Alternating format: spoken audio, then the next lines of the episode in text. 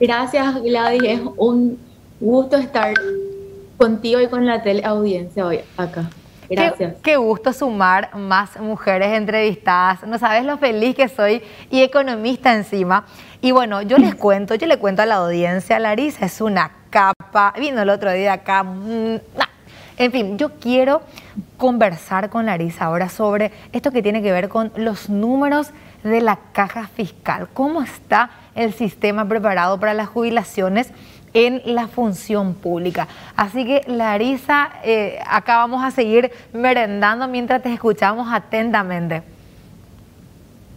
Bueno, Gladys, hoy voy a yo comentar lo que vamos a mostrar en el suplemento de este domingo que forma parte de una serie de tres presentaciones en donde abordamos primero cuál es el impacto en el presupuesto de los aumentos de salarios que ciertos segmentos están realizando, cuál es el impacto en la caja fiscal y finalmente cuáles son las implicancias y cuáles serían las medidas a tomar para poder enfrentar esta situación.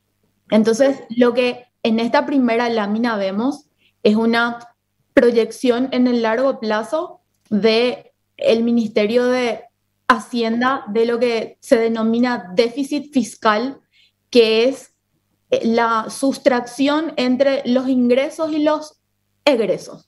Los ingresos de la caja fiscal están dados por los aportes de todos los empleados del sector público que componen a estos a los a los beneficiarios, que básicamente es el porcentaje de lo que se le descuenta mensualmente al sueldo de cada funcionario. Y los egresos son lo que efectivamente luego la caja fiscal tiene que pagar como jubilación a los ya retirados, ¿verdad?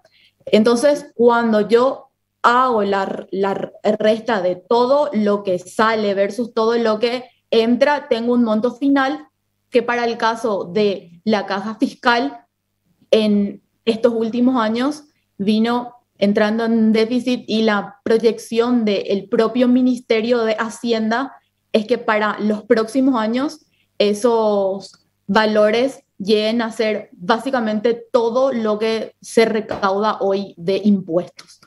Entonces en la siguiente lámina están los, parámetros para los ejercicios que empezamos a hacer respecto a cálculos actuariales.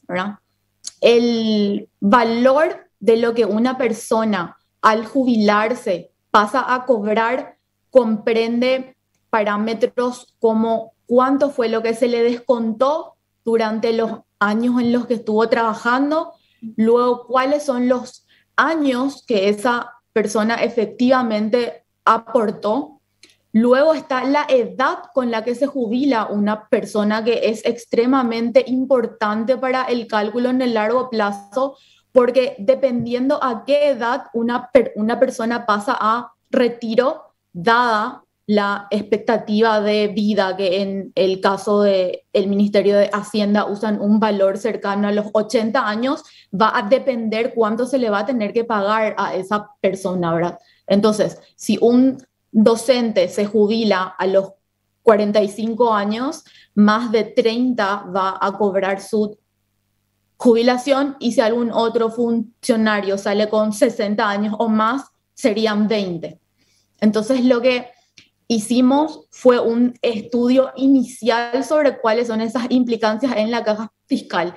Y este cuadro queremos mostrar para abrir el debate respecto a que los criterios dentro de la propia caja fiscal son diferentes para los varios segmentos que forman parte de mm, este grupo, porque como se puede observar, lo único que es común es el nivel de los, de los aportes, que es del 16%, pero seguidamente respecto a edad, a años de, años de aporte o a la tasa de sustitución, que es el nombre técnico, para cuánto es el porcentaje que la persona va a recibir de jubilación, vemos cómo varía de vuelta dentro de cada grupo.